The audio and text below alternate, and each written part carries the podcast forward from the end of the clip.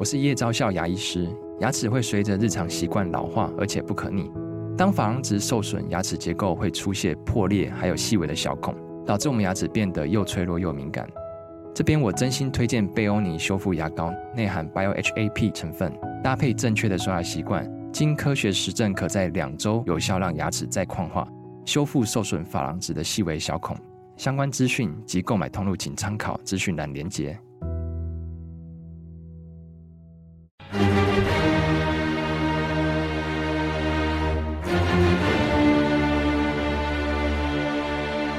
赵少康时间，吃喝玩乐骂，和我一起快意人生。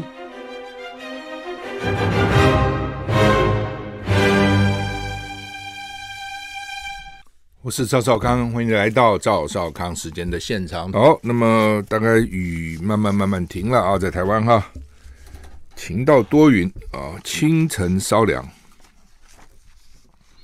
气象局表示，今天十一号，九月十一号，九一一啊，清晨到上午，中南部地区有零星短暂阵雨啊，但是台湾这个现在偏北风，北风比较干燥。水汽逐渐减少，那气温清晨温度二十二到二十四度，白天高温三十到三十二度，还好啊，没有到什么三十六、三三十八这样哈。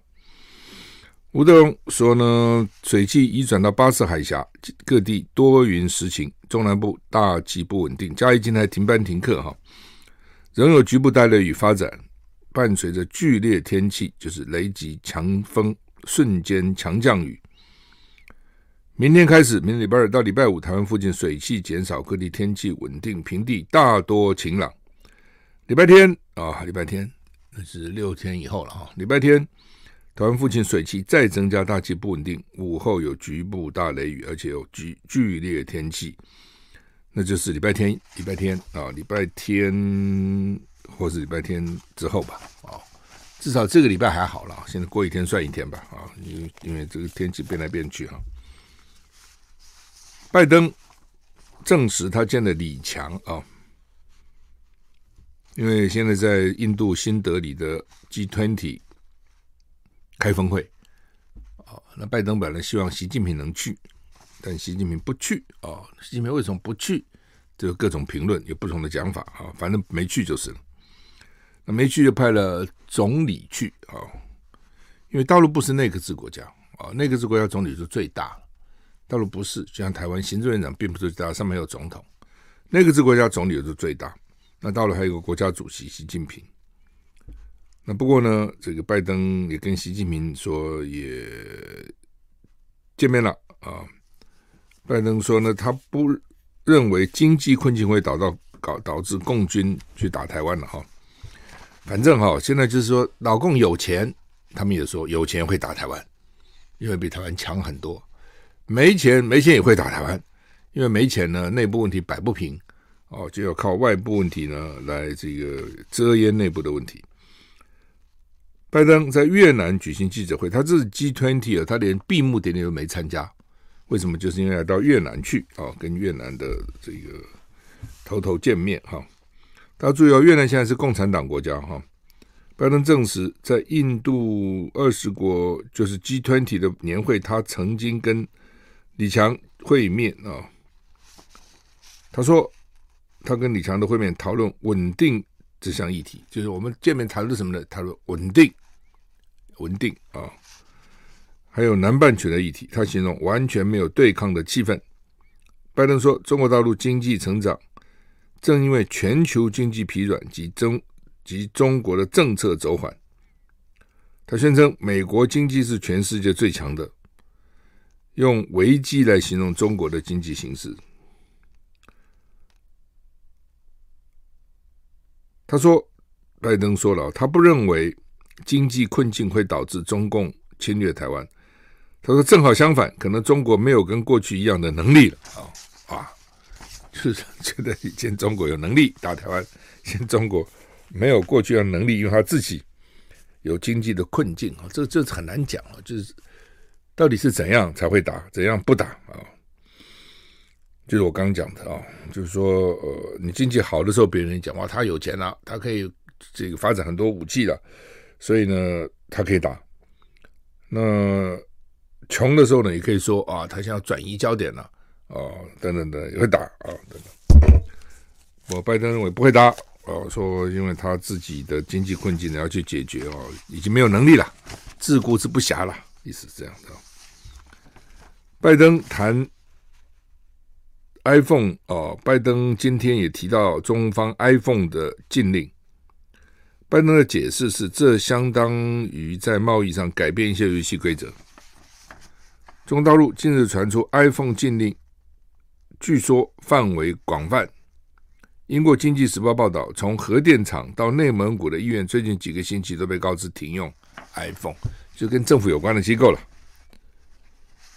有几名来自政府部门和国营企业的员工证实了针对使用苹果手机或电脑的禁令。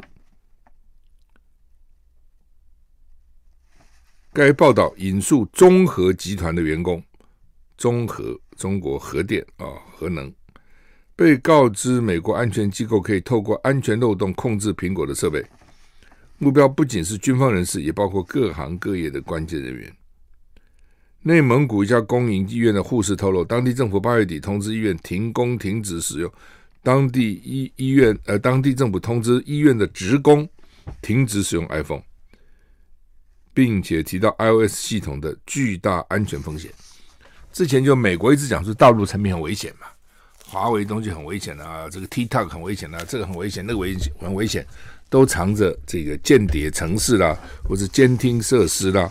等等等等啊，或是大数据收集的这个这个系统啊，等等啊，那好了，那现在老共也这个以其人之道还治其人之身呢，就说呢，对，iPhone 有一堆这些问题，iPhone 不管是它的手机啊，它的电脑都很可怕啊，呃，有巨大的安全风险，iOS 系统啊，所以呢，不要用了哦，这跟公家机关有关的人不要用啊。这个也不可以带到办公室，意思是这样子。那这已经造成苹果跟这反正这些 NVIDIA 什么都是股价大跌，当然也是涨多了了。上礼拜都跌六趴哈，这消息一出来涨蛮多。那你说大陆的这些军工教跟公教有关的人，到底能够影响市场多少？又分析说影响不了太多了。哦，苹果在大陆还会卖很多了。哦，不过可能。在这个形式上、意义上哦，他会第一步做这个动作，下面会再做其他的动作啊。巴西要接任 G20 轮值主席国，巴西今天在印度新德里象征性的接任 G20 的轮值主席国，但巴西政府的政治立场跟 G20 内部分裂，未来一年能不能在全球议程发挥主导作用，将是对巴西外交能力的一大考验。什么意思？CNN 报道，巴西总统鲁拉经常发表争议性的言论，让美国跟欧洲国家领袖不悦不爽，老是批评我们，老是讲一些五四三的话。六，吕拉里拉鲁拉在象征接任二十国集团轮值主席前夕表示，俄罗斯总统普丁如果出席明年在巴西举办的 G 团体峰会，他在巴西不会被抓。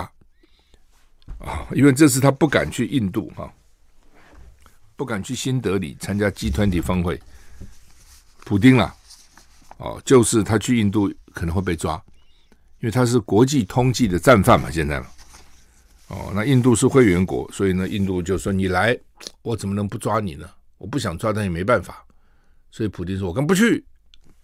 那现在巴西就想来到我巴西来，不抓你，哦。那这个美国，他们就觉得 你怎么讲这样的话呢？啊，报道指出，尽管很困难，巴西政府试图在担任 G20 轮值主席国期间推动雄心勃勃的议程，包括对抗贫穷、饥饿跟不平等，采取新措施环保护环境。促进能源矩阵的转型，跟应对气候变迁，以及国际货币基金、联合国跟其他安理会等体系的改革。哦，对了，他改革别人，所以呢，他看起来是雄心勃勃。这鲁拉也很有意思哈，曾经是巴西总统，那时候搞得还不错，后来、呃、下台被抓，被被关，又起来又选上，看起来巴西人就是觉得经济很重要了啊。美澳五个盟国在印尼展开两周实弹军演，中国南海威胁加剧，好几千名来自美国、印尼、澳洲跟其他盟国的士兵今天在爪哇岛进行战斗演习，展示装甲的战力。拜登政府持续加强印太地区的军事联盟，以安抚因为北京当局在争议性南海地区日益挑衅行为感到不安的盟国。南海地区俨然成为美中对峙的战场。哦，因为老共的这个时最近公布的时段线地图，等于是把什么这些这些国家啊，呃，呃，南海周边国家了哈，都纳入它里面了，所以那些鬼子当然不不不高兴啊，他们认为很可能会靠向美国。这次为期两周的叫超级加鲁达之盾 （Garuda Garuda Shield） 哦，它叫 Super Garuda Shield 军演。从印尼时间九月一号开始，包括实弹演习，澳洲、日本、新加坡也参与啊、哦。英国跟法国大概有五千名，有五千名军事人员参与。他们现在都喜欢打这种联合军演，为什么呢？因为他们担担心真的打起来，任任何一个国家单独都不够，要联合起来。那你平常不演习，你到时候打仗的时候怎么联合呢？哦，所以平常演习啊，这个沟通啊，建立这个沟通的管道，啊，对未来的战争是有相当的帮助的。我们休息一下再回来。意大利媒体说，意大意大利总理已经告诉李强要退出“一带一路”，但是呢，这个总理否认说还没有决定。有媒体报道，但是他当人当他本人说还没有。意大利媒体报道，意大利总理梅洛尼梅洛尼啊。在二十国集团峰会，两个人会晤时间告诉中国国务院总理李强，意大利计划退出“一带一路”。不过，梅洛尼本人则说，意大利还没有决定要不要退出。意大利《晚邮报》哦，好像还有《晚邮》，台湾现在都没有《晚报》了哈。总理向对方就是李强表达退出“一带一路”倡议的意图。报道中说，李强努力试图说服。梅洛尼三思啊，你考虑清楚啊。不过，梅洛尼在新德里的 G20 峰会结束后，告诉媒体，意大利到底是不是退出“一带一路”尚未决定。但他说，近年来有欧洲国家没有加入“一带一路”的倡议，有时候跟中国建立比我们更有利的关系，就是我们加入。“一带一路”应该是跟中国关系很好，但有些国家没加入，跟中国关系更好啊。那是什么意思？是说加不加入不影响跟中国的关系吗？意大利是 G7，就是七大工业国中唯一参加中国“一带一路”倡议的国家。路透社说，意大利为降低北京对意大利退出的强烈反对，以巩固与中国的战略伙伴关系作为替代。因为好不容易 G7 有一个国家哦，他当然他本来这个意大利可能都是那些比较亚非拉那些比较落后、需要资金、需要建设的国家了。哦，他可能就我贷款给你，啊，我再派我的国家队去帮你建设这个、建设那个啊。摩洛哥强震现在已经知道死了两千一百二十二个人，唉。这种刚传出来的时候，都是人数好像比较少，几百个哈，那就发觉不是这么不不这么回事，越来越多，越来越多，越来越多。一方面灾区的通讯设备不是很好，二方面比较偏远，那些消息啊传递可能也又比较缓慢啊，没有什么效率。摩洛哥在北非了啊，我们常常把摩洛哥跟摩纳哥混合 Monaco, Morocco,、摩纳哥跟摩洛哥是完全不同两个国家。摩纳哥是在欧洲，哦，那摩洛哥是在北非、非洲，那很难记，对不对？我是怎么记的呢？我就用英文的 A 跟 O，Monaco 就摩纳嘛，A 嘛，然后摩洛哥 R 就是 O 就是北非。那基本上欧洲的建设是比非洲进步嘛，所以 A 这个这那他我就把这你如果刚好反过来，你可以说哦，因为 A 是 Africa，但是刚好相反哦，有很多东西有些东西没有什么意义了，它就是这样叫嘛。那你要记怎么记呢？每个人有不同的方法了啊，有那这种技法，有那种就有那种用什么推理法，有那什么连带法，有那这个法那个法，反正。摩洛哥就是在北非，在非洲。那说现在已经造成两千一百二十二个人罹难，两千四百二十一人受伤，许多人伤势严重，预计死亡人数还会增加。就这些受伤的里面，可能有些救不活，又另外有些可能还埋在瓦砾堆里面。BBC 报道，摩洛哥强震以后，村民继续用手跟铲子挖掘，希望找到幸存者。不不少灾民说他们什么都没有了，哦，大人在挨饿，小孩要水喝，要奶喝，什么都没有。规模规模上个礼拜发生是六点八，六十年来最严重一次，房屋倒塌，道路中断。嗯 Marrakesh 哦，这是严重影响，它距离它不不远的地方就是老城叫 Marrakesh，遭到破坏。国王宣布。全国哀悼三天。官方说，部分灾区非常远，哦，几小时之内呢，在地震地震发生后都没有办法到达这些地区，而且这些商贩就很麻烦，怎么救？他们只对英国、西班牙、卡达跟阿拉伯联合大公国回应，他们要派出搜救队。法国呢、美国、土耳其都表示。愿意提供帮助，但是还没还没同意。他们降半旗三天，法国埃菲尔铁塔也熄灯致致哀。Marrakech 旧城区，Marrakech 分成老城区跟新城区。旧城区是联合国世界遗产，受到重创。清真寺还有清真，他们是回教国家，伊斯兰国家，不少古迹倒塌全毁，说灾灾情可能会上看。百亿美元啊！啊，现在不是光钱的问题了，这是生命啊，生命的问题啊！我去过摩洛哥了哈，我去过摩洛哥，摩纳哥我也去过，摩纳哥去过比较多次，摩洛哥去过一次。那这几年呢，摩洛哥很在非洲非常火红，台湾有很多的这个旅行社也在推摩洛哥啊，什么十三天呐、啊，多但不能太短时间，因为很远嘛。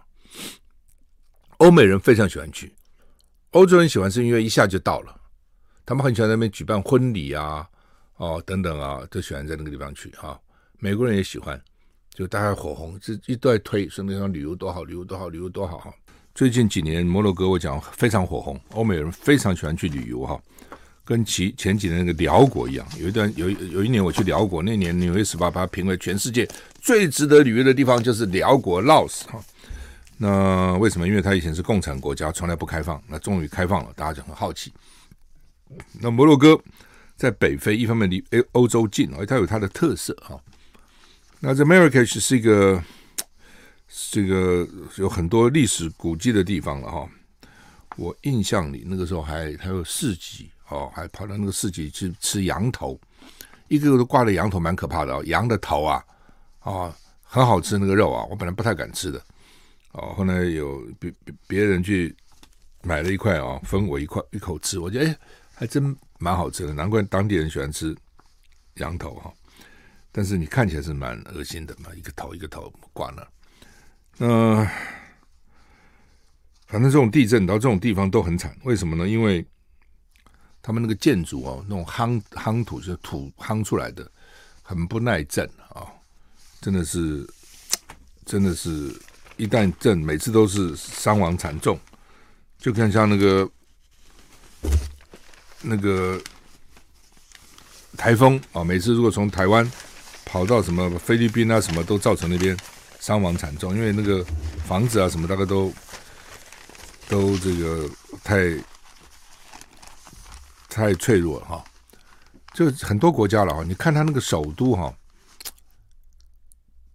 第一眼进去都觉得还不错，也是都高楼大厦了，都都有路啊，都铺好了。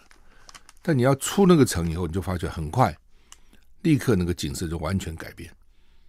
哦，一堆就那种像贫民窟一样啊，那个房子也破破烂烂的啊，然后呢，哎，那个路啊，公共建设也非常差的呢，就没有办法，就是它都撑不起来了哈。光靠观光啊这些东西还是撑不起来的哈。那他一九六零年曾经一个五点八规模就死了一万两千人呢，这是六点五规模哦。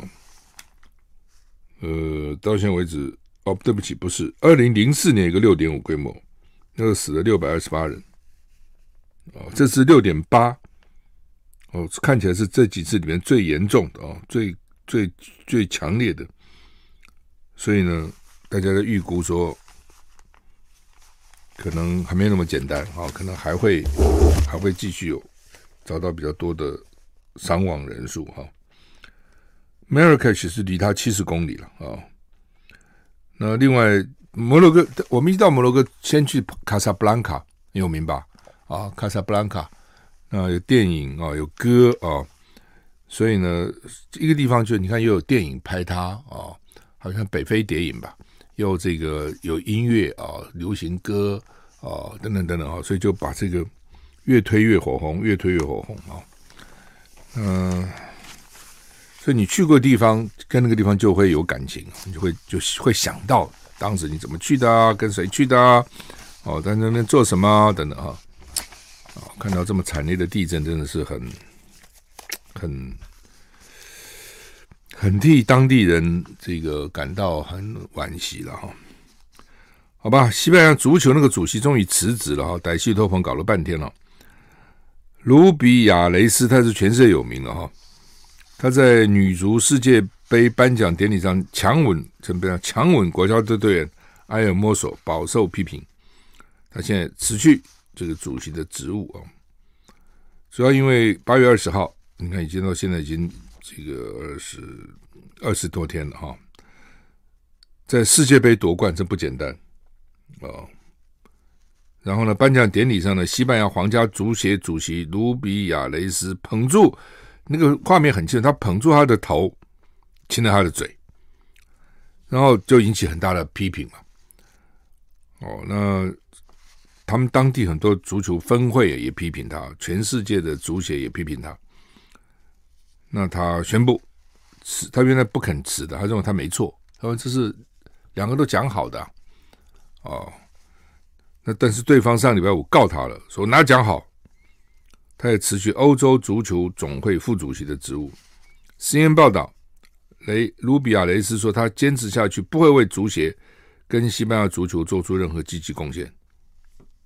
但是呢，他现在是被过度迫害，他要洗刷罪名。他的女儿、他的家人跟爱他的人都受到过度迫害跟许多环境影响。什么叫过度迫害？就是说，对这件事，也许你们该谴责我。他觉得到这么严重，需要搞到全世界这样对，可能对他的家人呢，用网络的，你可以想象，一定是，一定是这个公势凌厉了啊，把他那个祖宗八代都翻出来骂等等，一定搞这些东西嘛，所以他认为是过头了。今天网络时代，很多事情都是过头的。一个人好没那么好，哇，透过网络变成那么好，跟圣人一样；一个坏可能也没那么坏，但是呢，透过网络就变成跟魔鬼一样。哦，其实。没有那么那么没有那么严重，但是呢，他就讲的过度迫害，就是这个意思啊。所以他认为他被过度迫害了啊。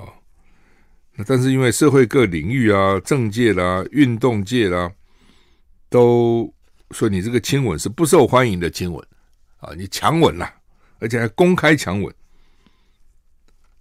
那。那个被强吻的埃尔莫索上个礼拜五，刚讲礼拜二不是礼拜五提出法律诉讼。呃，这个 BBC 说，这个卢比亚雷斯说：“我希望自己的离开能够推动西班牙跟摩洛哥跟葡萄牙联合申办二零三零年的世界杯。”哦，就是他们都要申请世界杯比赛了哈。他希望呢这样，反正找个理由吧，呃，给自己一个正当性。富士山说。遭受到观光公害，可可能会被世界遗产除名。富士山被当成日本的圣山，十年前被联合国登入是世界遗产。不过现在可能面临被除名的危机。为什么？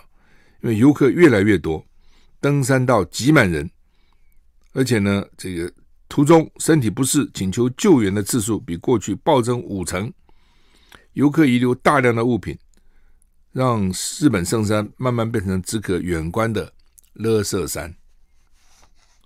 每天现在富士山都有大批游客大排长龙，等着要上上山。山腰的纪念品跟餐厅满满都是人哦，都是观光客。所以现在说过度旅游啊，反正什么都过度啊，过度旅游。啊，游客说像塞车一样，哇，真的是满满的人。富士山的确哈，我知道台湾人很喜欢去富士山，啊，最近还听到朋友说要去哈。那现在说真的塞得一塌糊涂哈。富士山一共有三个登山口，其中之一叫做御殿场御殿场口，到今年八月底登山人数达到一万两千人。这是八月底已经超越二零一九年的疫情前的上山人数，我一个口的人已经把全部加起来多。小山丁口，小山丁口到九月五号登山者两万四千人，也逼近疫情疫情前的水准。富士山上游客密密麻麻，还有救护车待命，因为体温过低或过高都不行，都受不了，都要请求救援。比往年多五成哦。到了晚上应该安静了吧？不，到了晚上，富士山光害严重夸张，到有如白天。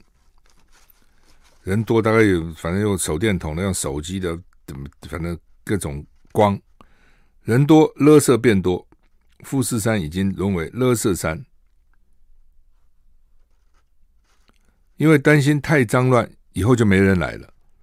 有人提议打造富士山电车，限制游客数或者抽取旅游税，就各种不同的方法。一种是搞电车算了，不要人爬了啊、第二种呢，就是游客要限制哦，那只能多少人上来。另外呢，抽旅游税，抽税吧。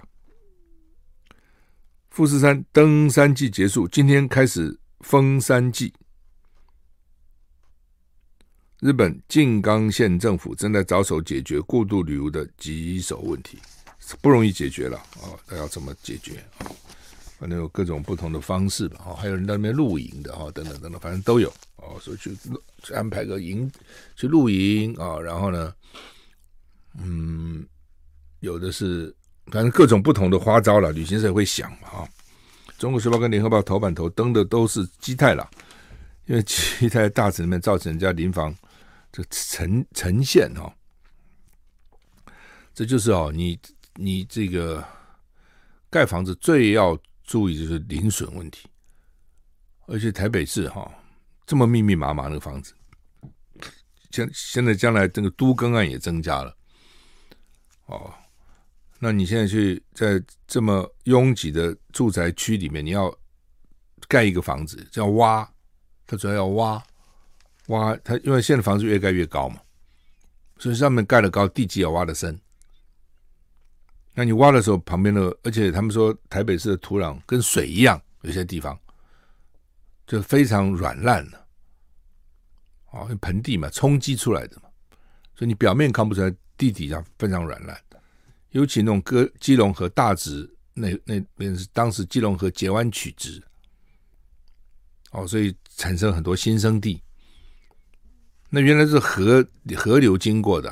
截弯嘛，原来是弯的取直嘛，把它打直就会造多出很多土地在两边。哦，说那个下面的地质跟水一样，多可怕！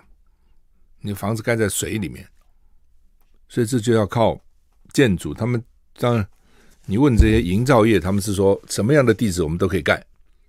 对了，那就要看你用什么方法嘛，改良它的地质啦。用什么方法撑住它啦？哦，大底怎么做啦？施工的时候连续壁到底要挖多深呢？哦，怎么样防止里面的土壤的位移啦？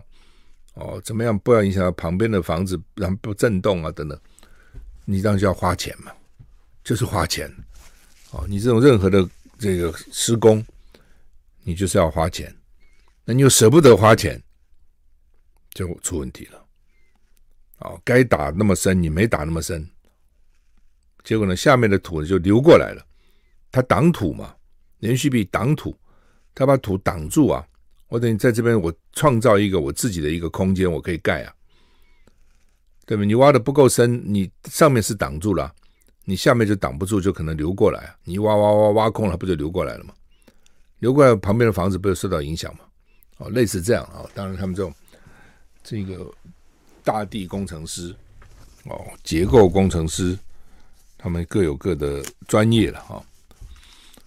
但是，就是你要不然就是你开始设计不够周延嘛，要不然就是你在施工的时候施工的不够没有确实嘛，哦，不够确实。因为，他们就讲说逃避法令了啊，反正道高一尺，魔高一丈，法律规定多高。以上要送环评，我就比那个小零点一公尺高，我就不用送环评了。哦，类似这样，你要挖多深？哦，反正我就在这个法律上给你，有没有违法？还没有违法，因为你你定出什么样法律，我就照这个法律跟你玩嘛。其实就是这样啊，但有的时候呢，虽然法令是可以的，那有的时候你可以给他一些行政指导了。就是哎，你这样虽然法律，但是很危险哦，啊，是不是再改善一下？那这时候就有两种，一种就是公务员会不会就是多一事不如少一事，我算了不讲了。另外呢，就是会不会有官说，建商很厉害啊，会不会找议员啊来关说，甚至建商本身跟建管处也很熟啊，对不对？像这次那个设计者原来就建管处的科员呐、哦，他一种可能我本来就是考上建筑师了，然后我带到政府里面去做，做一做了解政府的作业啊，然后认识一些朋友啊，将来我出来开业比较好。就像我先做做法官、检察官，我再出来当律师啊，那那个法官、检察官跟我都熟啊。哦，那一种就是呃，我原来是科员，还没有考上建筑师，但是呢，我出来再考，哦，这是另外一种，都有可能了哈。反正不管怎样，就被认为说呢，这中间疑点重重了啊，有没有内神通外鬼啦？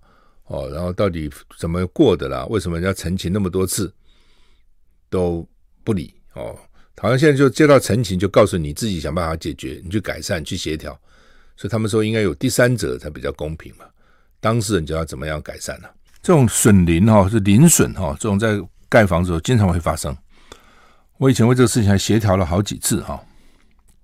都是当议员的时候哈，那就是说他盖个房子啊，之前啊是什么样的状况，你要把它搞清楚。之后又变成什么样的状况？那有没有墙有没有龟裂啦？哦，有没有下沉呢？有没有等等啊？地质不好，经常会造成这些情况啊。不，一般都没有这么严重啊。一般严重到有什么二楼变一楼，整个塌陷。四百四十个人啊、受到影响，这倒很少这么严重哈、哦。那基泰现在自己估了哈、哦，他说要重建，那重建他说给三年的租金补助啊，因为这这些人在外面找房子啊。那他说大概要花三亿了啊、他不是外面讲的十亿了，他的意思说他钱够了，我也相信他钱够啊、因为。他是蛮大的公司，在台北市有好几个建地在盖嘛。好，他说他的这个银行存款还有这个定期存款有三十八亿，可动拨加起来他会超过五十亿哈。所以呢，他而且他上市公司，他虽然已经跌停哈，所以他认为说，因为现在人家怕他跑嘛，哦，但我认为也不会了哦，就是说也不会。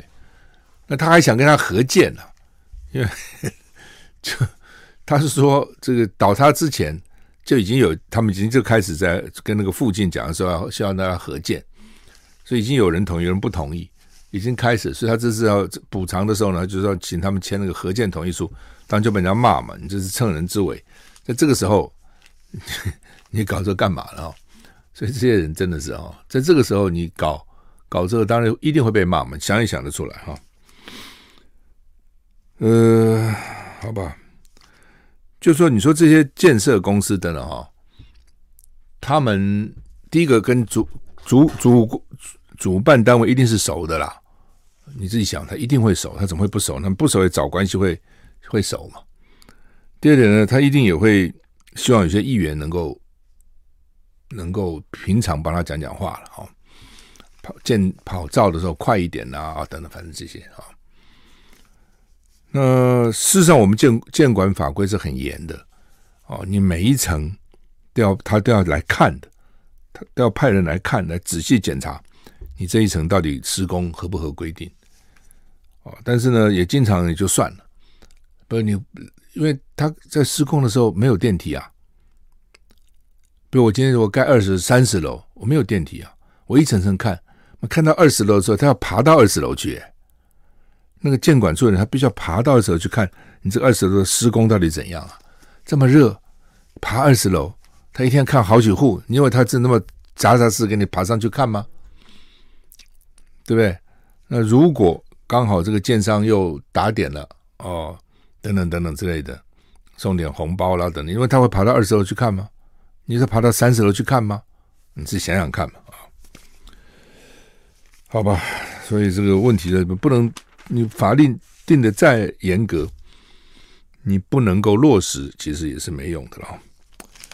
这个儿童福利联盟就让我很惊讶，说营养午餐八成学生吃不饱啊，这么严重？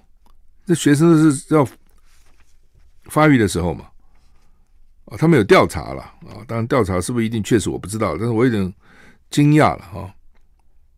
那说有四成需要每个礼拜供应两次以上的鱼，两成每个礼拜提供两次以上的炸的东西，啊，四四成呢两次以上的鱼肉加工半成品，所以营养不均衡。他们认为说这个半成品是不行的，炸的也不好哦。哎呀，我觉得哦，我们平常常常吃炸的，有那么严重吗？哦，有的时候你搞到那个那个营养专家就完了。你看那个医院的伙食都多难吃啊！那病人就需要补充营养嘛，你非要给他搞那么难吃的东西，对不对？他就不想吃嘛。哦，真的很多时候到了专家那边就很麻烦。你总是总是要好吃是最重要啊。那对专家的营养是最重要，要均衡啊。然后呢，好不好吃不重要啊，那就麻烦了啊。好吧，那就是学生对不对？他觉得零食好吃多了。所以他现在调查，所以有四成的学生宁可选择喝水吃零食，不要吃你那个营养午餐。哦，然后说八成吃不饱，我想吃不饱的意思并不是说他分量不足了，是根本不想吃了，吃两口不想吃了啊。那二福联盟说为什么会这样呢？他也也有说明了哈。他说因为呢学校都是跟团膳公司去买统餐。统餐一定是做做成一一大一大锅一大桶一大桶，然后来打饭嘛。小的时候百人，大的时候千人，还要运送时间，还要做饭，所以早上十点之前就要煮好了。那你想想看，我十点之前就做好那个饭，做好那个菜，然后我怎么办？我还放在桶子里，然后再运送两个钟头，十二点了到学校。你认为这东西会好吃吗？哦，所以他们也讲，在高温中焖了两个小时，新鲜度也不好了，口感也变了嘛。对，你说我炒菜不能炒太熟，要生一点，两个钟头有刚好熟，这个喉火候不好捏呐，特别是鱼啊肉之类。那如果到时候还没熟，那不是骂我吗？说我给他吃生的，熟过头了，咬起来又味同嚼蜡哦。所以呢，他现在就规定了哈，教育部说他们现在定有学校午餐食物内容及营养基准。第一个，尽量不使用鱼肉类的半成品。第二个呢，油炸一个礼拜不超过两次。哦，类似这样啊，所以他有很多的规定。那反正你都到了这些规定以后呢，我想出来的东西，学生不会喜欢吃了哦，真的不容易了哦。所以这点是不是他们真的是哈？我还还是在强调了，你好吃还最重要了。你比如台铁、高铁就翻出来了嘛？对，我上个礼拜去南部，那回来就再买在高铁站买一个台铁便当，八十块一个排骨便当。那我就说，我们干脆高铁买便当。他们旁边人都告诉我，高铁不不好吃啊！不，我说最早的时候我吃过，刚有高，我真的是不好吃，因为他们很重视营养。我这么久了还没有改善嘛，他们还是那样子哦，不好吃啊、哦？为什么？他很重视营养，均衡哦。那台铁那个便当，反正就是一块排骨，我看那种卤的啦，我看那排骨也不是炸的，卤的、哦，外面包裹裹一层粉去卤，哦，然后反正就是也还好了，就是说。但是不会那么讲究了哦，那说是卖的好啊，哦，那卖的就好，好吧，我们时间到了，谢谢你的收听。